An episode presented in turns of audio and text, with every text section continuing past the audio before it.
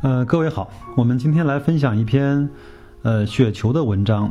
呃，文章的作者呢叫非完全进化体，他也是研究格力电器研究的比较呃在行的大 V。文章的名字呢叫《格力电器为什么会被低估？从群体认知谬误说起》。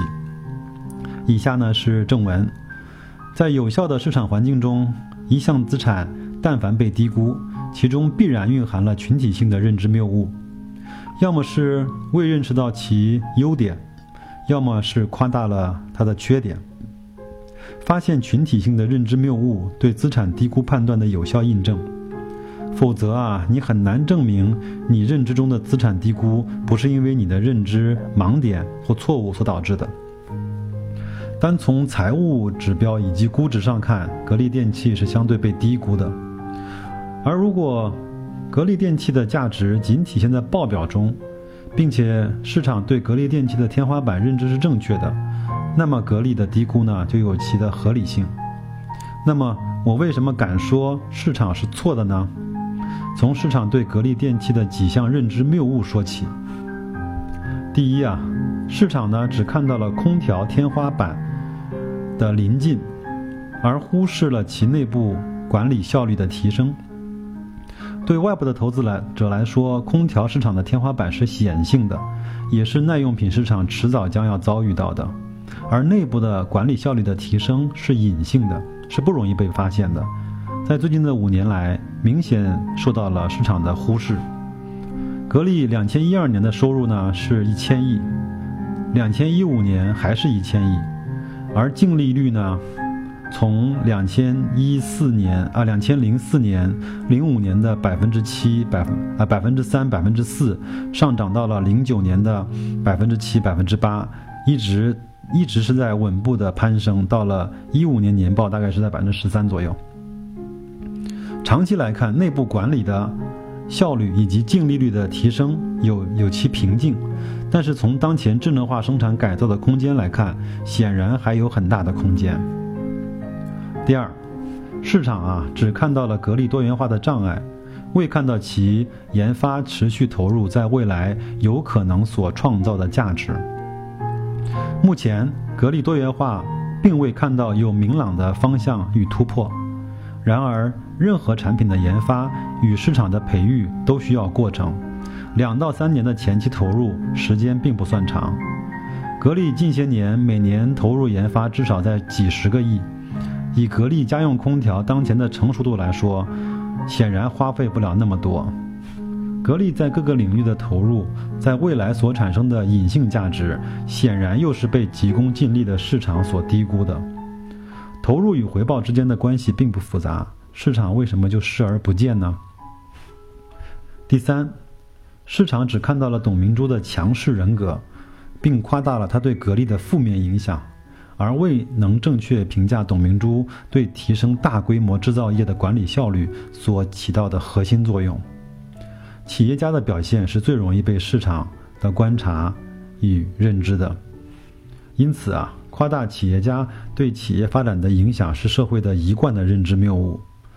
在《思考快与慢》中，作者卡尼曼引用了调研数据：企业家与企业发展的相关性。为零点三，当然这个是一个平均值，我们不能够一概而论，但应该充分认识到群体认知这一习惯与逻辑。另外啊，一个案例研究的就是面试的表现带有很强的蒙蔽性，远不如对其历史的表现进行客观的评分来的客观。也就是说，我们单凭印象看人是常常走偏的。这也是人格表现显性与隐性所带来的差异。在发挥实际能力的时候呢，显性的特征与隐性的特征各又能发挥多少呢？有句老话说叫“词不带兵”啊。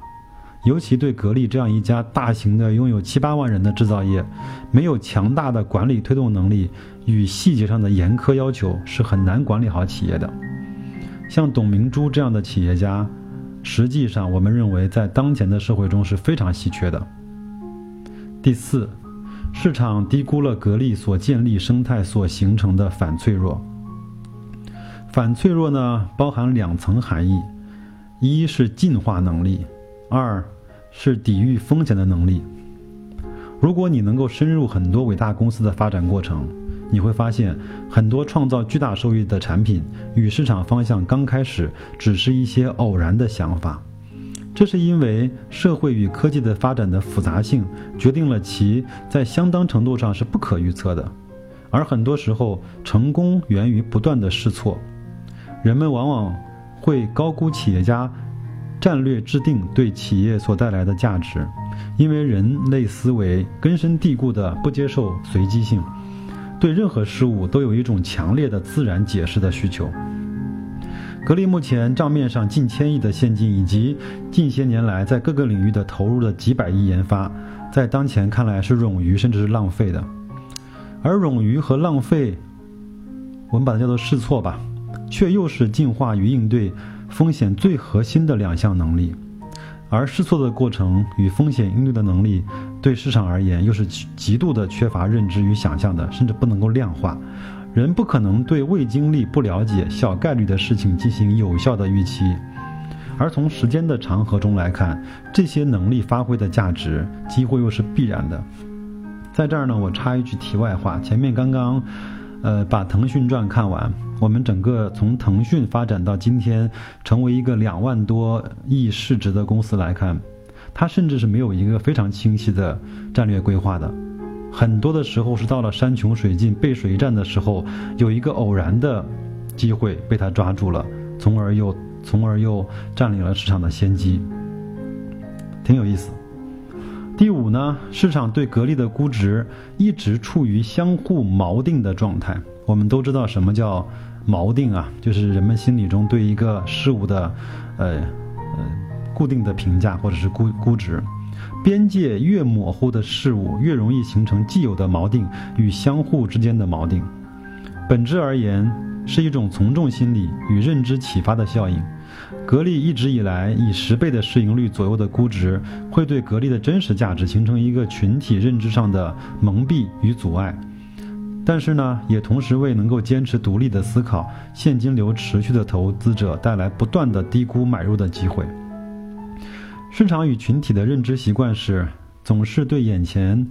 眼前的熟悉的显性的容易形成情感与印象冲击的事物，形成有效甚至是过度的认知，而经常低估或忽视遥远的、陌生的、隐性的、枯燥无味的事物所能够产生的价值。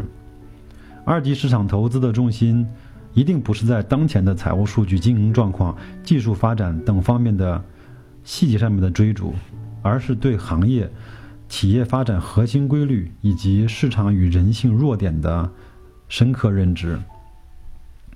那今天呢，就聊到这儿，感谢各位。